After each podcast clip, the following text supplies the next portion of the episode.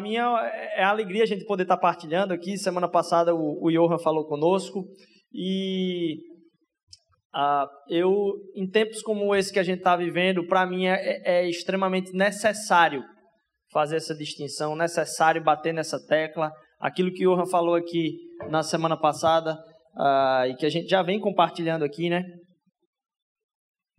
Aqui a gente não usa essa palavra para defender homem nenhum, porque gente, nossa esperança não está em nenhum homem, nossa esperança está naquele que se fez homem sendo Deus, que é Cristo Jesus. Então, ah, nesse tempo de loucura que eu tenho percebido nossa, nossa população viver e tantas igrejas enlouquecendo e trocando tapa uns com os outros a partir de em, em quem se vai votar ou eleger. E semana que vem, por favor, esteja em oração. Esteja em oração, não por quem vai ser eleito, somente, mas esteja em oração por quem vai votar. A gente sabe muito bem as tensões que estão ondeando no nosso país e as confusões que têm sido feitas a respeito do evangelho por causa do, das paixões inflamadas. Então, enquanto igreja aqui, meu irmão, eu quero dizer para você, e não me importa o quanto alguém vai ficar chateado aqui, você tem liberdade de consciência para fazer a sua escolha em submissão a Deus, sem ofender as pessoas, pensando com misericórdia a respeito da vida das outras pessoas, mas em liberdade de fazê-lo. E não o faça pisoteando e humilhando as outras pessoas. O faça como uma escolha consciente que talvez deveria realmente ser secreta. É, então, vote consciente, escolha pela análise, pelo estudo. A gente não vai fazer nunca chancela com isso aqui de ninguém. A única chancela que tem isso aqui é Jesus Cristo, que é capaz de transformar as nossas vidas. E a confusão é tão grande que eu estava ouvindo os meninos falarem e a respeito de como o amor toca. E a gente louva ao nosso Deus porque Ele é amor. E a gente entende que o amor é uma pessoa. A gente pode se relacionar com aquele que é o amor. E às vezes a gente tem perdido tanto isso, essa característica do Evangelho, que tenho comentado tenho comentado que a, o, nesse, nesse momento a gente tem visto muita análise louca ser feita a partir da palavra. Vendo os dois lados ma, loucamente, malucamente, por gente que era para ser exímio, estudioso dessa palavra, expondo o texto de João capítulo 8, falando assim: Conhecereis a verdade e a verdade vos libertará. A gente vive num tempo de muitas mentiras sendo propagadas de todos os lados, de todos os lados. Você olha para um lado, você vê uma mentira, você olha para o outro lado, você vê outra mentira, e aí o pessoal usa essa frase, né? Conhecereis a verdade e a verdade vos libertará. O texto está falando aqui, não é de uma verdade em contraponto a um, um fato errado. Estava conversando essa semana, a pessoa me falando, eu disse: rapaz, que impressionante isso. Essa verdade não é um contraponto a um fato que é inverídico. Essa verdade que a gente vai conhecer e vai nos libertar é, é a verdade encarnada. Nosso Senhor Jesus Cristo não tem a ver com isso que estão falando aí, não. A única verdade que é acima de todas as coisas é o Senhor Jesus Cristo, aquele que é o caminho, a verdade e a vida. Nada além desse é motivo para a gente defender nossa esperança.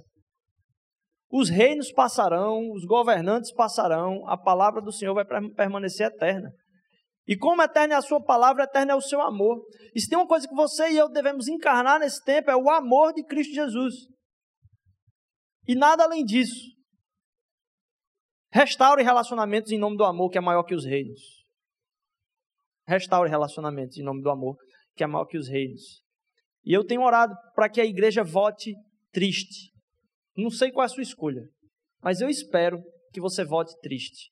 A palavra de Deus é muito clara quando diz: uma casa dividida contra si mesmo não poderá subsistir.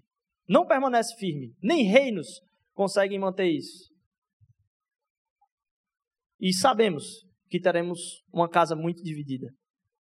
Então, que você possa, ao mesmo tempo que escolher e ter os motivos de tanto não escolher o outro como escolher o seu, ter compaixão do porquê os outros não estão escolhendo o que você está escolhendo também. E saber dos riscos que o seu candidato tem. Porque para mim a maior tristeza tem sido, em nome da vontade do estômago e do desejo de fazer-se aquilo que se deseja, negar coisas que são contra tudo e todos em nome da sua vontade. Não tem problema nenhum, ó, entenda, nenhum dos dois candidatos vai representar essa palavra.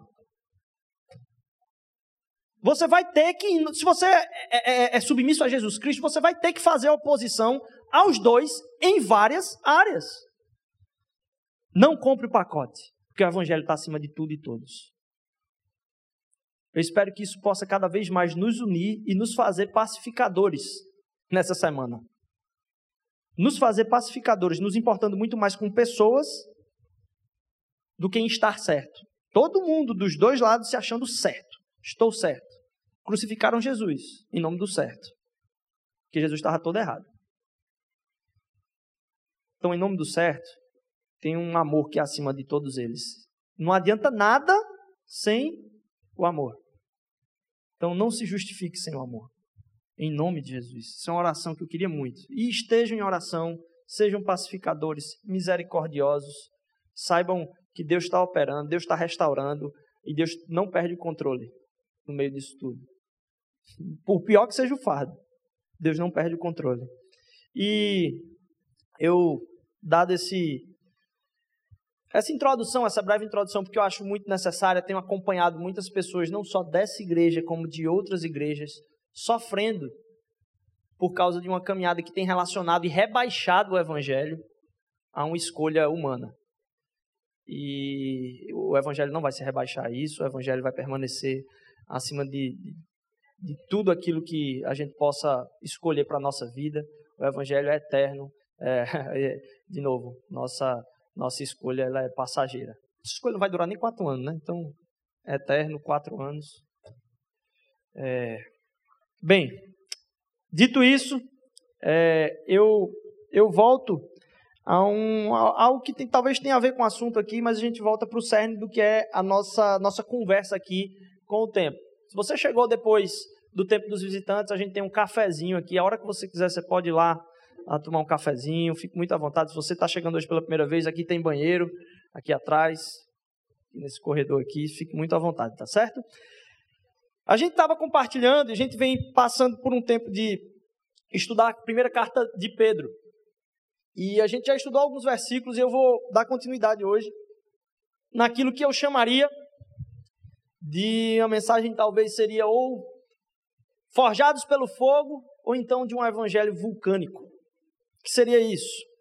Queria ler com os irmãos o texto que está lá em, na carta de 1 Pedro, capítulo 1, versículos de 5 a 7, somente.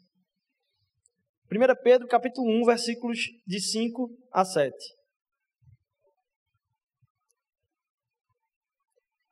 Que mediante a fé estáis guardado, guardados na virtude de Deus para a salvação, já prestes para se revelar no último tempo, em que vós grandemente vos alegrais Ainda que agora importa, sendo necessário, que estejais por um pouco contristados com várias tentações, para que a prova da vossa fé, muito mais preciosa que o ouro que perece e é provado pelo fogo, se ache em louvor e honra e glória na revelação de Cristo Jesus. Oremos. Pai, obrigado por essa palavra.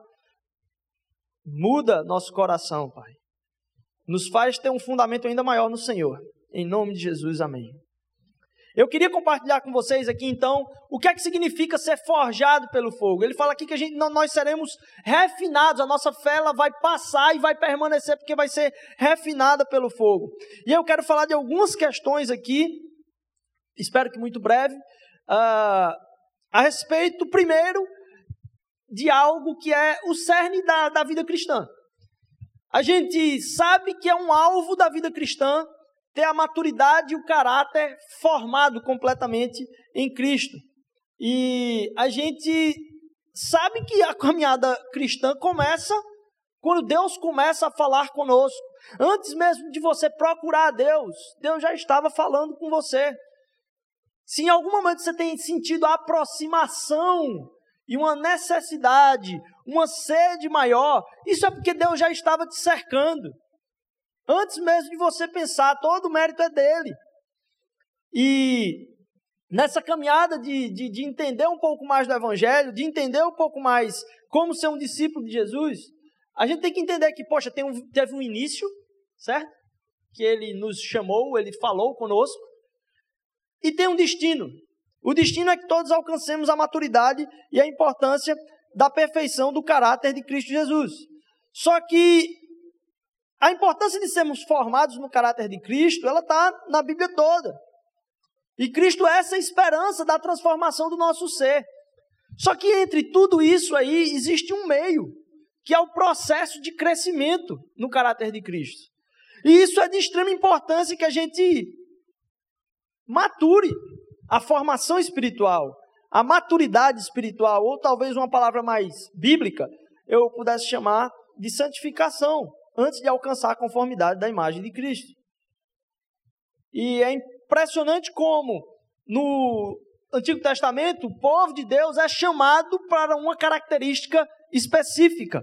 E a característica que o povo é chamado, ele é chamado para ser santo. No Antigo Testamento o povo é chamado para ser santo, mas não é o ser santo um santo que obedece às regras. Não é o ser santo um santo que tem, ah, vamos dizer assim, uma vida moralmente mais aceita. O ser santo é ser transformado pela consciência de entender o seu propósito. O chamado de Deus é Abraão é para que ele saia da sua terra e vá abençoar todas as famílias da terra. Então é uma consciência transformada de propósito. Eu tenho a minha consciência transformada. É engraçado porque, ainda lá em Pedro, no mesmo capítulo, versículo 15 e 16, ele vai dizer: Mas como é santo aquele que vos chamou, sede também vós santos em toda a vossa maneira de viver, porquanto está escrito: Sede santos, porque eu sou santo.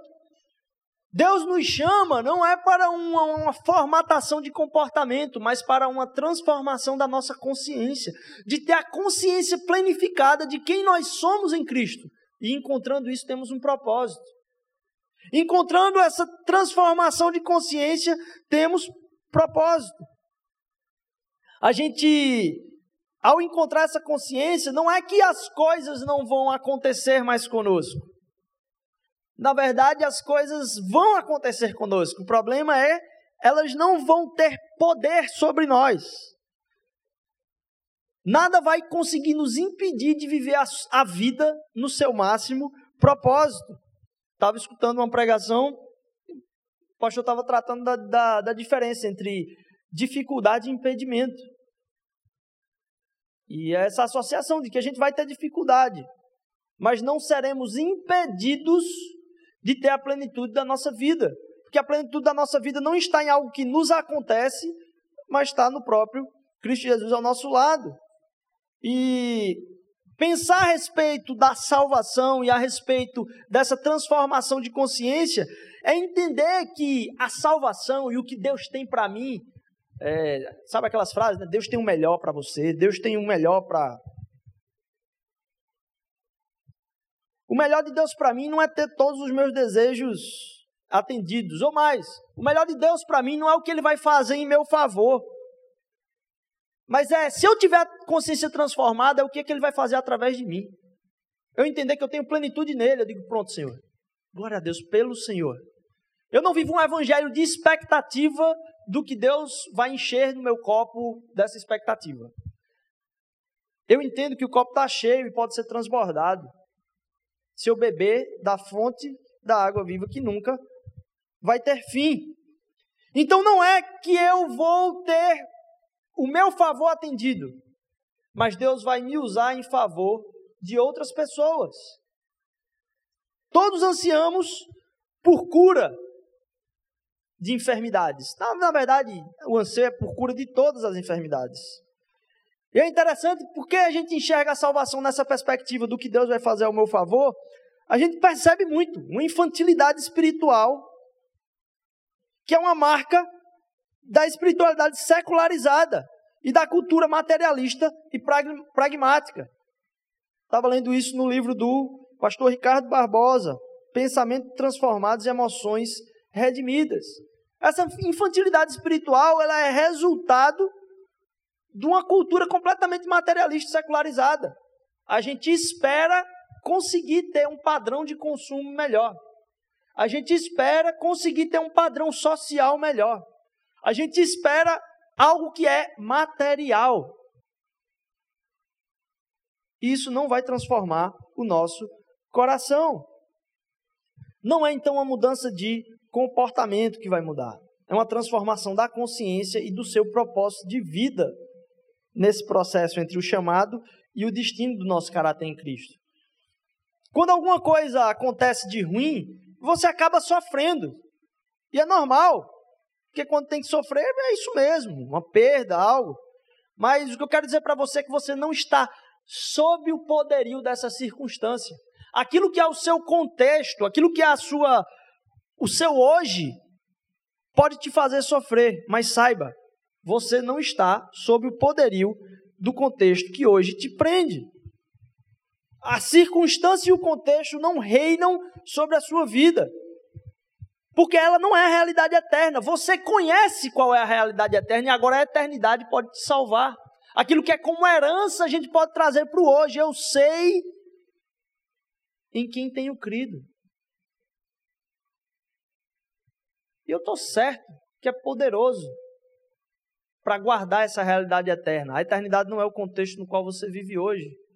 Em Cristo está descrita qual é a eternidade de um relacionamento profundo com aquele que é amor. Se amor é uma coisa boa, se amor é algo bom de se demonstrar, imagine se relacionar não em amor, mas com o amor.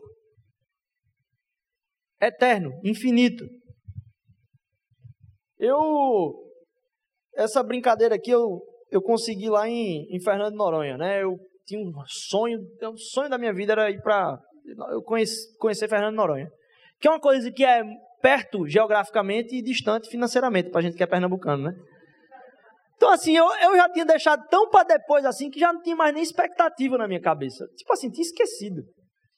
E é tanto que eu fui para a viagem sem nenhuma expectativa, nem pesquisei praia, nem nada. O que acontecer, vai acontecer, porque eu tinha um sonho de, de, de adolescência de conhecer, porque eu sou louco por mergulho. E é impressionante que uh, lá realmente é o paraíso. E você fica imaginando, disse, estava voltando dizendo assim, amor, acho que eu tive um redirecionamento ministerial de chamada aqui, né? Mas é impressionante como, ao chegar lá, você percebe. E aí, só para explicar, a tira da sandália soltou e eu bati com a, o dedo numa pedra imediatamente antes de mergulhar com os tubarões. Aí o sangue jorrando assim, mas eu louco por, por mergulho, aí dei um jeito lá, estanquei o sangue e disse: não, vou perder esse mergulho aqui não. E aí acabou piorando a situação, a teimosia, e aí tive que passar por esse tratamento. Então, estou no antibiótico, anti-inflamatório, tudo, mas está tá tudo correndo bem, graças a Deus. E nenhum tubarão comeu nada aqui de, de pedaço também não. Mas ao conhecer aquele paraíso, é impressionante perceber quanto as pessoas são deprimidas em muitos aspectos. Pude conversar com muitas pessoas e entender um pouco do que se passa no coração delas e dizer, poxa, muita gente com um coração depressivo. E mais, algumas pessoas com sentimento de morte lá dentro. E é impressionante como a, a Deus falou algumas coisas comigo naquele lugar, de como as pessoas que estão ali enxergam, é visível o limite de até onde elas podem ir, o limite de por onde elas podem caminhar e o seu horizonte, é como se ali elas enxergassem o limite da própria vida. E aquilo gerasse um, uma confusão de oportunidades, de expansão de, de horizontes. Isso acaba limitando a própria existência da pessoa por enxergar os limites físicos. Se a gente não tiver a esperança naquele que ultrapassa os nossos limites, em qualquer um dos limites que a gente se encontra na vida, e a gente vai encontrar limites físicos na nossa vida, através de contextos e circunstâncias, isso pode fazer com que a gente ache que a vida é só aquilo. E, de novo, essas circunstâncias e esses contextos não reinam sobre nós. A crise do limite, do que se pode fazer e das oportunidades existentes. E às vezes a crise de hoje é o contrário. A gente tem uma infinidade de possibilidades e a gente não sabe o que fazer. O que é melhor fazer? Qual é a melhor tomada de decisão que a gente pode ter? E as pessoas acham que florescer é fazer tudo aquilo que eu consigo enxergar que eu posso. Tudo aquilo que eu penso e posso fazer. Isso é ter alegria, talvez, na vida, ou florescer. E pessoas que a gente tem encontrado e escutado histórias de terem dificuldade de encontrar propósito na vida, justamente porque o pai e a mãe deu todas as oportunidades. Ah, a criança está em crise, ah, poxa, o cara tá, já tem 18 anos, vamos dar um carrinho para ele, né? Poxa, ele está tão decepcionado, está tão deprimido, vamos dar um carro para ele. E aí a gente sai saltando de consumo em consumo, não encontrando propósito, ampliando as oportunidades, também não encontrando propósito. E enxergando essa crise que acontecia lá na, na ilha e conversando com pastores, que aí tem outro detalhe, eu também sou meio viciado em visitar as igrejas e perguntar como é que é a realidade da situação, os desafios e tal. E conversando com os pastores de lá, ah, que pude, pude ter contato, é impressionante ver como eles sofrem com essa questão da, da própria ilha. E ao perceber, a, vamos dizer assim, a rotatividade dentro da, do próprio contexto lá muito turístico, gente que vai passar um ano, dois anos lá, viver um tempo de, sei lá, espiritualidade, sei lá o quê, e depois volta para trabalhar no, no mesmo lugar de onde veio, vem de São Paulo, ah, vou passar dois, tempos, dois anos da vida aqui, curtir um pouco. Então, assim, é uma rotatividade muito grande de pessoas que tem lá, e uma promiscuidade muito grande, porque você perde a noção de propósito. E ao ver isso, e enxergar de novo algumas inverdades que são proclamadas da, da palavra de Deus, a gente já tem comentado aqui sobre o sacerdócio universal de todos nós, e a palavra pastor na Bíblia, ela só pode ser encontrada uma vez, lá em Efésios capítulo 4. Não tem nenhum outro lugar da Bíblia que a palavra pastor é encontrada. Enquanto pessoa. Você vai encontrar a palavra pastor como pastoreio, como um exercício, como uma, um cuidado. Mas a palavra pessoa, pastor, ela não é encontrada. Isso porque essa função que hoje exerço aqui nessa igreja é muito, tem muito mais a ver com uma administração, uma supervisão, uma direção de visão para a comunidade. Porque o pastoreio não está restrito à minha pessoa. E entendendo isso e analisando, vendo aquela igreja ou aquelas igrejas lá, tive muito a convicção de Deus que muitas vezes essas crises podem ser geradas. Eu acho muito difícil, talvez, a igreja conseguir evangelizar e converter toda a ilha, até porque a rotatividade é muito grande. Mas eu tenho certeza que aquela igreja foi chamada para ser pastora da ilha. E eu comecei a pensar, disse, nossa, ali naquela congregação provavelmente, percebam, cheio de gente deprimida, cheio de gente com pensamento de morte. A igreja é chamada para que aqueles irmãos ali sejam pastores daquela cidade. Porque aquela cidade precisa de quê? De pastoreio. E eu trouxe essa convicção para a gente e disse: nossa, talvez a igreja seja realmente isso.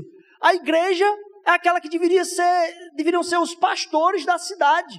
Pessoas que estão preocupadas com o cuidado das pessoas que estão em perdição. Não simplesmente com o proselitismo de tentar trazer alguém aqui para dentro. Talvez Deus vai impedir que isso aconteça durante muito tempo, mas provavelmente Deus colocou você em algum lugar com alguém específico para ouvir. Muito provavelmente para você ouvir muito mais do que falar. E ser pastores da cidade. Ter esse cuidado.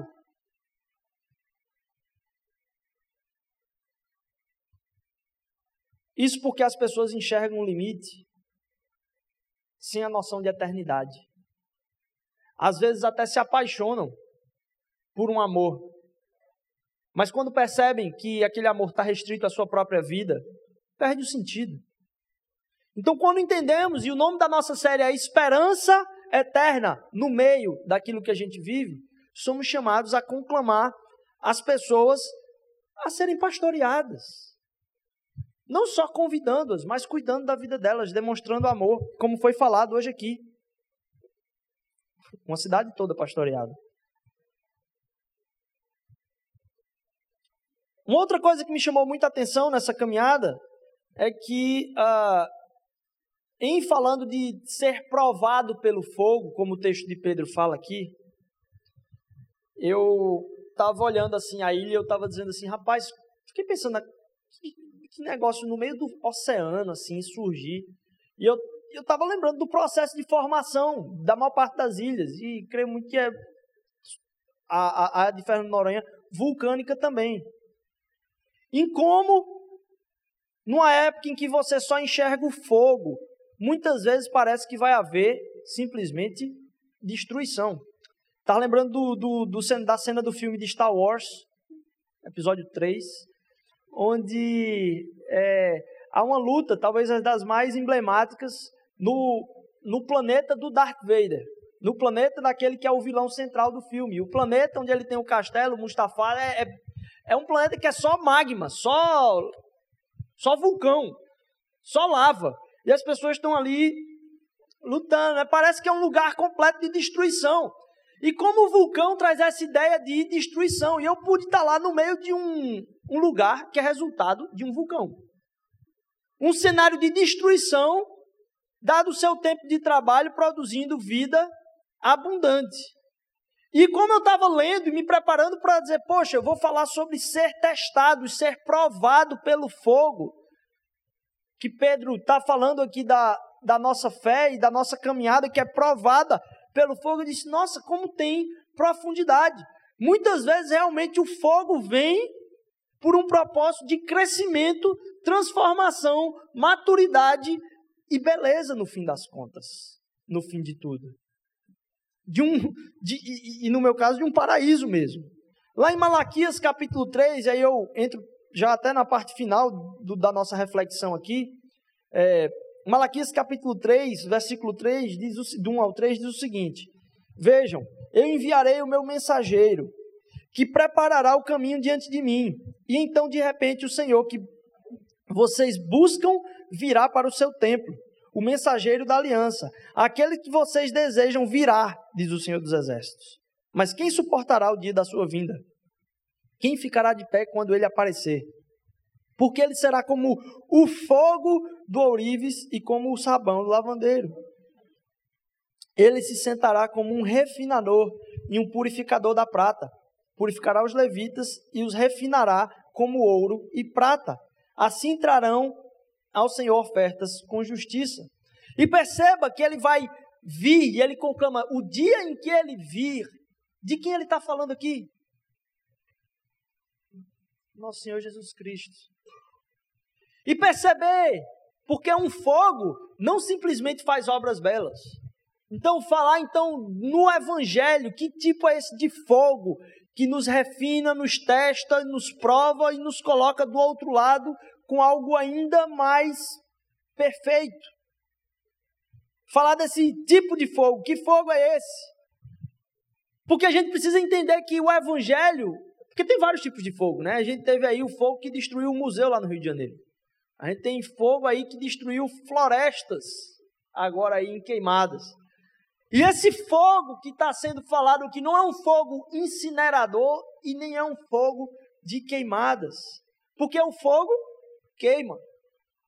Mas ele está falando de um fogo que refina, um fogo com propósito, um fogo preciso. E na nossa vida a gente passa por momentos que precisam dessa forjada no fogo. E esse tempo de estudo que nós temos falado aqui a respeito de sofrimento, a respeito de convicção, a respeito de esperança eterna no meio das nossas, do nosso dia a dia, a gente tem falado isso como um preparo para falar um pouco mais adiante sobre missão durante essa série. E tratar muito mais da nossa missão diária no mundo. Mas esse não é um fogo, então, de novo, incinerador. E sabe um, um, um fogo que queima e deixa queimadura da, da, da, do nosso dia a dia? Esse é o fogo do pecado. As nossas atitudes, quando estão sendo passadas por momentos de sofrimento, onde a gente não está entregando aquilo que a gente está passando a Deus e entendendo Ele como guiador, a gente é muito propenso a encarar e se relacionar com o fogo sem aquele que é o refinador do fogo e causar queimaduras profundas, que talvez vão deixar cicatrizes. Não que não vão sarar, mas que vão deixar profundas cicatrizes. E o pecado ele acaba queimando porque ele é destrutivo. Ele é como esse fogo que queima não só a nós, queima os outros perto de nós. É um fogo devastador. Eu tenho visto muitas vezes a própria igreja cometer pecados que fazem outros sofrerem. O fogo pelo qual passa a nossa fé e o fogo pelo qual Deus quer trabalhar na nossa vida a maturidade e o caráter de Cristo dentro desse processo é um fogo refinador. Fogo refinador, ele nos dá uma certeza de que não somos consumidos por completo. De que no final disso tudo vai sair uma joia dali. De que no final disso tudo, quando confiamos a Deus aquilo que estamos passando e mais, quando confiamos que Ele está trabalhando na nossa vida e nós não nos orgulhamos das nossas obras a partir daquilo que fazemos, mas criamos humildade no coração porque depositamos nosso coração em Suas mãos, saímos do outro lado refinados. Existe uma guerra dentro de nós. A nova natureza brigando com a antiga natureza o tempo inteiro. A conversão e a aceitação de, a Cristo não vai mudar essa guerra. Vai mudar o domínio sobre o qual você está no meio dessa guerra. Algumas vezes perdendo algumas batalhas, mas sabendo sobre qual domínio anda a sua vida. A caminhada do Espírito vai fazer você tomar decisões pelo Espírito. A caminhada no refino vai fazer você tomar decisões no Espírito. A caminhada na carne vai fazer você tomar decisões simplesmente pela carne. Um cristão não é alguém que não tem desejos maléficos. O cristão não é alguém que não tem desejos maléficos. Na verdade, um cristão é aquele que está lutando contra eles.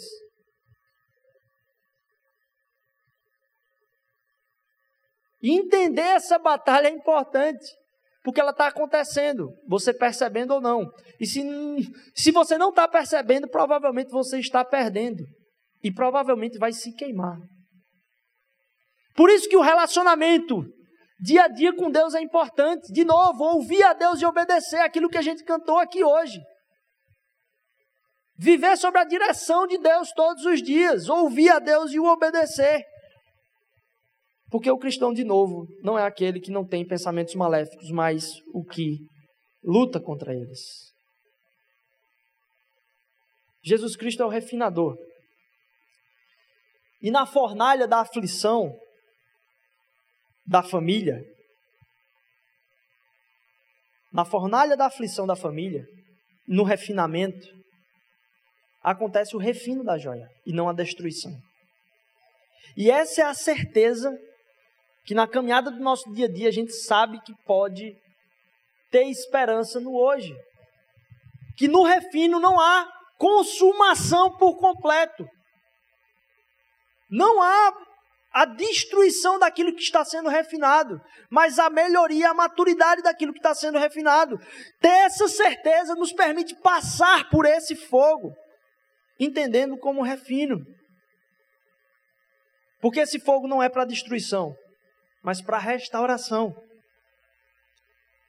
Se você acredita em Cristo, você é dele. E você está nele. Não tem nada que possa contra Cristo Jesus. Tudo posso naquele que me fortalece. Não é uma declaração de vitória. É uma declaração de derrota em paz. É uma declaração de que não importa o que aconteça. De novo, eu sei em quem tenho crido e sei da herança que me guarda.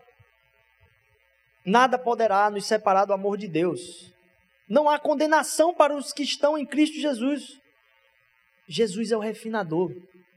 Eu e você, você não vai ser consumido.